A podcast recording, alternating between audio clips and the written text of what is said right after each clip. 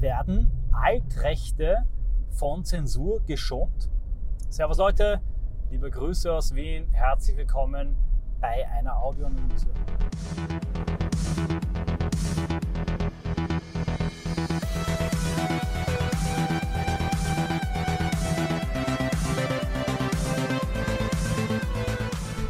Kürzlich machte ein Twitter-Post äh, die Runde und erregte einiges an Aufsehen. Dort wurde die Frage gestellt, wieso gewisse altrechte, sagen wir mal, Influencer und Politiker weniger stark von Zensur betroffen sind oder zu sein scheinen als Neurechte. Anlässlich dieser Behauptung will ich mir erstens die Frage stellen, ob das stimmt und zweitens, auch ein bisschen allgemein über die Zensur sprechen. Ich hoffe nicht allzu sehr jammern.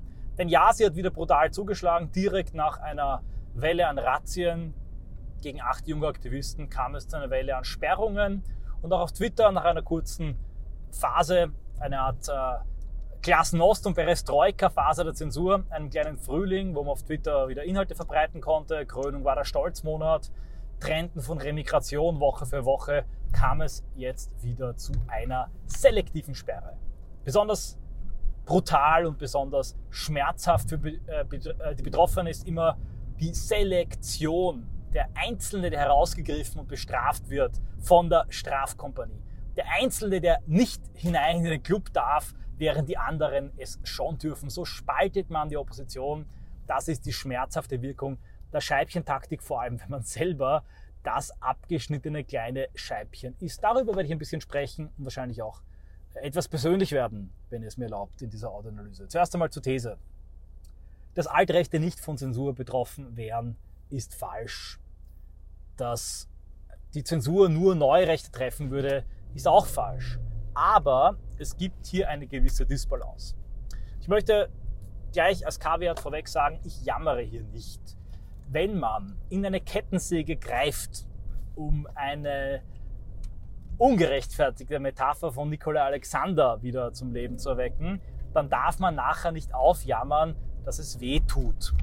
Wir greifen nun nicht in eine Kettensäge, aber wenn man eine Bewegung organisiert, als Organisator auftritt, als Aktivist auftritt, der einzigen neurechten außerparlamentarischen Jugendgruppe für Remigration gegen den Bevölkerungsaustausch, das größte Tabuthema, darf man nachher nicht was erstaunt und überrascht sein, dass man mit Zensur und Sperren und Löschungen zu rechnen hat. Der Unterschied zur äh, Kettensäge-Metapher von Nikolai Alexander ist, dass das, was wir getan haben, unser Aktivismus, eben kein sinnloser Griff in die Kettensäge ist. Ein besserer Vergleich wäre wie ähm, die Besteigung eines Berggipfels. Wenn man auf den Berggipfel raufgeht, darf man nicht jammern, dass das Ganze anstrengend ist und dass man dann vielleicht einen erhöhten Puls verspürt. Aber es ist schon so, dass einige altrechte Influencer und Politiker, in diesem Post wurde äh, der Herr Franz genannt und auch zum Beispiel der dritte Blickwinkel, der Frank Krämer, äh, Sänger von Stahlgewitter, der mich mal gedisst hat in einem Video. Ich habe auch darauf reagiert übrigens auf seine Altrechts-Neurechtskritik. Die Autoanalyse ist allerdings nur auf MS Live Plus hinter einer Bezahlschrank anhörbar. Ja, das macht die Zensur mit mir. Ich muss Bezahlschranken einbauen. Aber die senden jetzt schon seit einiger Zeit. Und äh, tatsächlich, die Twitter-Zensurwelle hat ganz selektiv neurechte Akteure getroffen, und, und jetzt kommt's, eben nicht auch nur die Aktivisten, wenn ein Argument dagegen wäre, naja, äh, der Krämer macht halt Musik, der hat so einen Buchladen, der schreibt Bücher. Frank Franz ist zwar ein äh, MPD-Politiker, aber ist eben nur ein Politiker und schreibt Kommentare, hält sich an die Regeln. Ihr seid halt Aktivisten. Als Aktivisten erregt ihr mehr Aufmerksamkeit, indem ihr Aufmerksamkeit erregt und äh, provoziert, wird die Löschgefahr größer. Aber es betrifft ja nicht nur ähm, neurechte Aktivisten. Es betrifft auch neurechte Publizisten. Es betrifft auch äh, Formate äh, von 1%. Zum Beispiel, wir klären das. Laut gedacht. Also eine riesige Bandbreite an Formaten, an Videoformaten. Jetzt auch der Kanal Schnellroder. Die Dinge tun, die andere tun dürfen, die inhaltlich in keinster Weise radikaler sind, werden selektiv gelöscht. Die Bibliothek des Konservativismus zum Beispiel wird nicht gelöscht der äh, Herr Krämer wird mit dem dritten, äh, dritten Blickwinkel meiner Wahrnehmung nach auch nicht gelöscht, nicht so stark gelöscht. Und das finde ich doch durchaus interessant. Und hier ergibt sich eine Disbalance, die man analysieren sollte. Es ist klar, dass wenn man jetzt inhaltlich Thesen verbreitet, die in der heutigen Gesellschaft als besonders extrem gelten, ich will jetzt gar nicht wertend darauf eingehen, dass man eine höhere Gefahr hat, gelöscht zu werden. Sprich, die Causa Volkslehrer, es ist logisch, dass der Volkslehrer mit großer Zensur, Konterkündigungen, Sperrungen und Löschungen zu rechnen hat. Ich will in keinster Weise das Ganze irgendwie damit normalisieren und gutheißen. Was politische Aussagen betrifft, bin ich ein ziemlich starker Free Speech Absolutist. Also da finde ich, sollte es eine möglichst freie Debatte geben. Anders im Bereich von äh, Unzucht, äh, Frühsexualisierung von Kindern etc. bb. Da würde ich kein Pardon kennen. In der heutigen Gesellschaft ist es umgekehrt. Das Solzhenitsyn-Zitat drängt sich auf, denn man erkennt das System, das verbrecherische System, marxistische System daran, dass es den Verbrecher schont und äh, den Dissidenten wie Kriminellen behandelt. Genug der, äh, der Epizyklik, die ich schlage. Wenn man die Dinge anspricht und vertritt, die ein Volkslehrer vertritt, wird man in dem System zensiert. Wenn man sich danach darüber beklagt und beschwert deswegen über diese massive Zensur, hat man nicht verstanden, wie das System funktioniert. Wenn man als ein Attila Hildmann auftritt und äh, die zum Teil wüstesten Theorien vertritt und zu Stürmen aufruft, dann wird man eben auch zensiert. Und wenn man sich danach deswegen beschwert, dann äh, hat man nicht, funktioniert, äh, nicht kapiert, wie das System funktioniert. Wenn man allerdings auftritt, wie zum Beispiel die Bibliothek des Konservativismus oder der YouTuber Boris von Morgenstern oder der YouTuber Aktien mit Köpfchen oder Aktien mit Kopf etc.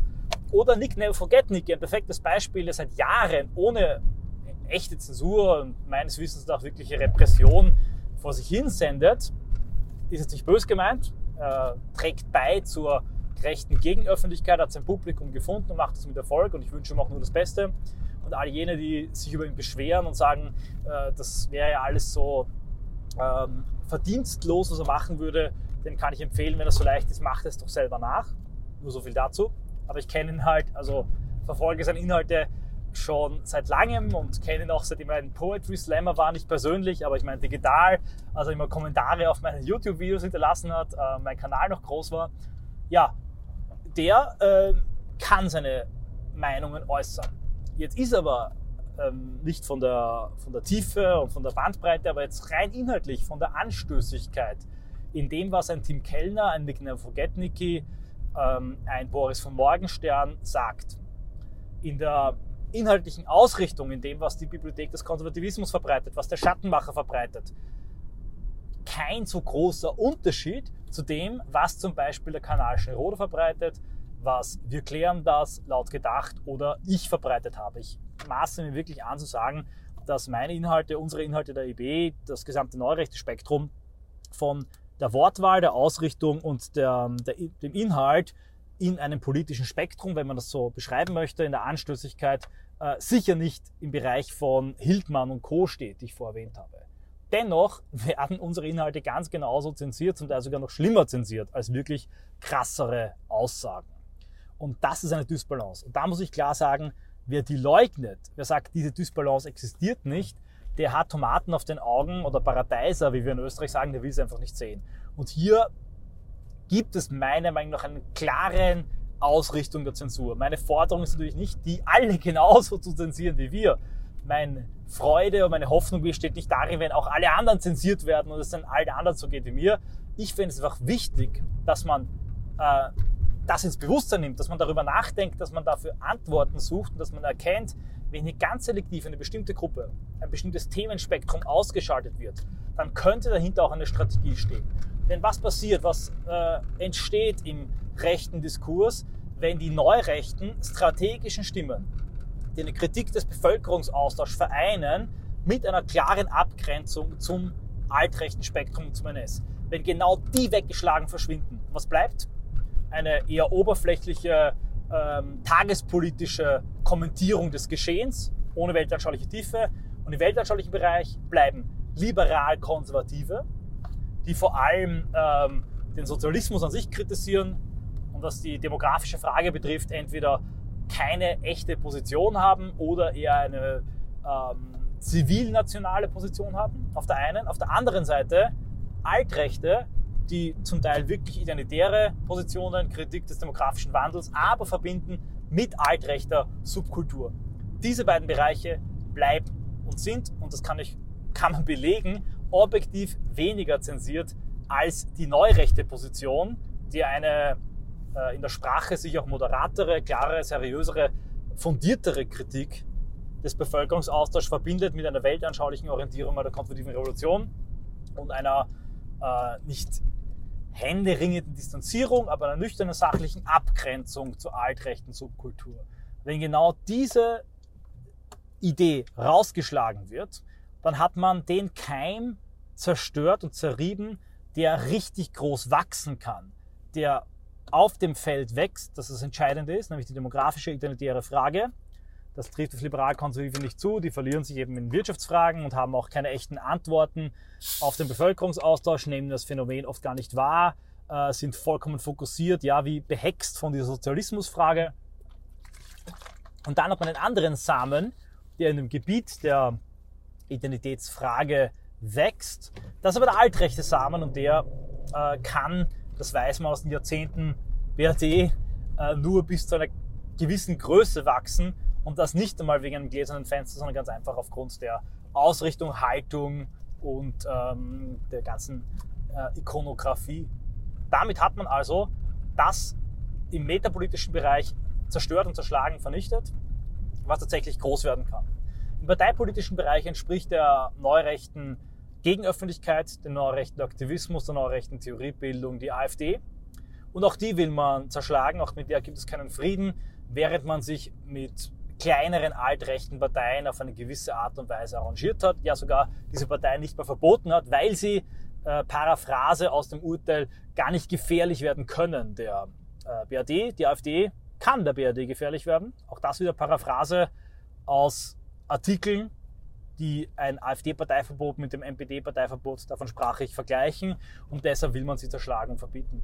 Sprich, es gibt hier von den Strategen des Gegners, die natürlich auch nicht dumm sind, die das, was ich hier sage, genau wissen, besser wissen als ich, weil sie umfassendes Datenmaterial dazu haben, auf das ich keinen Zugriff habe, von Suchverhalten, von Analysen, demoskopischen Befragungen, die wissen ganz genau, dass unsere Botschaft, die neurechte Botschaft, die Rechte, die sich an der konservativen Revolution orientiert, die sich nicht in die Tradition des NS stellt, die aber ganz genau weiß, worum es geht, die keinerlei Tabus hat in demografischen Fragen, in ethnokulturellen Fragen, die auch in der historischen Frage nicht äh, die, den Schuldkult und die, äh, den Selbsthass forttragen möchte, wie das ja Aiwanger und Co., die ganzen Lipcons machen wollen. Die sind ja voll und ganz in diesem transatlantischen Narrativ gefangen. Diese Rechte ist die größte Gefahr für den Feind und Gegner. Diese Rechte, und das weiß der Gegner, hat das ein maximales Wachstumspotenzial, sowohl als Partei wie die AfD, sowohl äh, als auch als Bewegung wie die EB und als Gegenöffentlichkeit. Ähm, und deshalb wird sie zerschlagen. Jetzt kommen wir zu einem bisschen einem raunzerischen, lamoyanten Teil, ihr braucht euch nicht mehr anhören. Wie groß, wie massiv wäre die Reichweite von 1% von laut gedacht von meinem YouTube-Kanal, von der identitären Bewegung, von all diesen Dingen, die wir aufgebaut haben von Phalanx Europa, wenn sie nicht brutal mit Zensur zerschlagen worden wären, auf eine selektive Art und Weise, die andere vergleichbare Dinge nicht. Und dieses Publikationsverbot ist lähmend, denn es ist gerade deshalb, weil es selektiv ist, weil es andere Kommentatoren, die ähnliche Dinge bearbeiten, scheinbar fast vielleicht sogar gleich bearbeiten, aber dann halt entscheidende Dinge anders oder nicht ansprechen, gewähren lässt. Weil logischerweise die Reichweite, die man selber hatte, vielleicht aufgebaut hat, die Leute, die man für das Thema interessiert hat, dann abwandern, andere Dinge und andere Inhalte anschauen und dann auf einmal auch andere Ideen übernehmen. Ja, damit kann man von außen ganz gezielt durch Ausschaltung, durch Publikationsverbote und nichts anderes habe ich als Person, kann man Stimmen außer Debatte ausschalten und damit kann man indirekt die Debatte, die Themen, die Ideen im rechten Lager beeinflussen, ohne dass die Leute im rechten Lager das wirklich merken, weil sie der Ansicht sind, naja, äh, so schlimm ist die Zensur ja nicht, weil ich ja YouTuber XY schon noch sehen kann, der und der ja nicht gesperrt wird. Und wenn die anderen gesperrt wird, naja, dann werden sie halt irgendwas gemacht haben. Und tatsächlich gab es einige Kommentare im besagten Twitter-Faden, der Auslöser für diese Audioanalyse ist, wo gesagt wurde, na ja, die haben halt dann vielleicht weniger radikal geschrieben und vielleicht war es ein bisschen zu extrem, ihr habt das ein bisschen übertrieben. Also man wird dann als Opfer der Zensur oder als jemand, den ein digitales Publikationsverbot ereilt hat, selber ähm, zum Schuldigen erklärt. Ich parke gerade parallel ein. Es könnte also meine Parkwarnanlage piepsen. Ich bin noch bald vorbei. Ich will nicht ewig rumjammern. Aber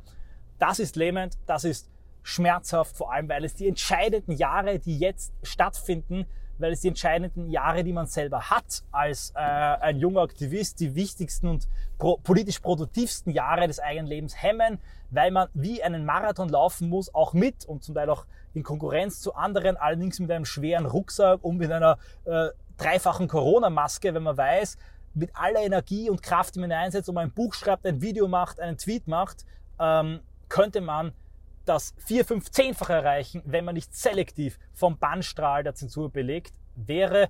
Und besonders schmerzhaft ist, ist das, wenn man merkt, wie man in wenigen Monaten auf Twitter über Zehntausende Follower generieren, an Debatten teilnehmen, Debatten beeinflussen, Dinge ähm, mitbewirken kann und dann auf einmal je wieder ausgeschaltet wird. Das ist ein, eine brutale, zermürbende Taktik, die der DDR-Zersetzung gleichkommt. Zugleich aber, und damit will ich die Audioanalyse mit einer positiven Note beenden, ist die selektive Belegung durch ein Publikationsverbot eine der größten Auszeichnungen, die man haben kann. Und in allen autoritären Systemen wurden äh, Denker, wurden Autoren, wurden äh, Strategen und Aktivisten mit solchen Publikationsverboten belegt. Die mussten oft sogar ins Exil gehen, flüchten, durften nichts mehr veröffentlichen, Zeitungen wurden verboten und eingestampft. Insofern befinden wir uns als Identitäre hier in einer großen Tradition. Und äh, diese Audioanalyse mache ich, damit es auch dem rechten Lager allgemein bewusster wird, dass eine ganz bestimmte Gruppe aus und heraus salamiartig abgeschnitten, immer wieder weggeschnitten wird und sich das Publikationsverbot im rechten Lager ganz besonders auf die neue Rechte, das neue rechte Themenspektrum, sei es Partei, Theorie, Gegenöffentlichkeit oder Bewegung, fokussiert. Daraus, aus der Kenntnis hoffe ich, folgt eine Stärkung genau dieser Gruppe, eine solidarische Stärkung der Gruppe, insbesondere was auch Teilen, Aufbau, Verbreitung der Inhalte, Verbreitung der Debatte betrifft. Denn nur so können wir verhindern, dass unsere Feinde von außen nach Belieben den Diskurs im rechten Lager steuern. Und glaubt mir, so wie sie den rechten Diskurs steuern, so sie Stimmen ausschalten, manche Stimmen zulassen, steuern sie das rechte Lager in eine Richtung, die für das rechte Lager nicht gut ist. Dabei würde ich es bewenden lassen alle erwähnten Namen natürlich ähm, will ich jetzt nicht kritisieren oder äh, große Fässer aufmachen. Das sind ganz andere Themenbereiche. Ich will auch nicht haben, dass irgendwer gesperrt wird. Ich spreche nicht aus Bitterkeit und ich hoffe, dass die meisten Leute das Anliegen dieser Audioanalyse verstehen. Und mehr denn je sage ich am Ende auch dieser, ihr allein seid unsere und meine Reichweite. Nur indem ihr diese Audioanalyse weiterschickt, wird sie gehört und verbreiten sich unsere Ideen im rechten Lager und darüber hinaus in der gesamten Gesellschaft.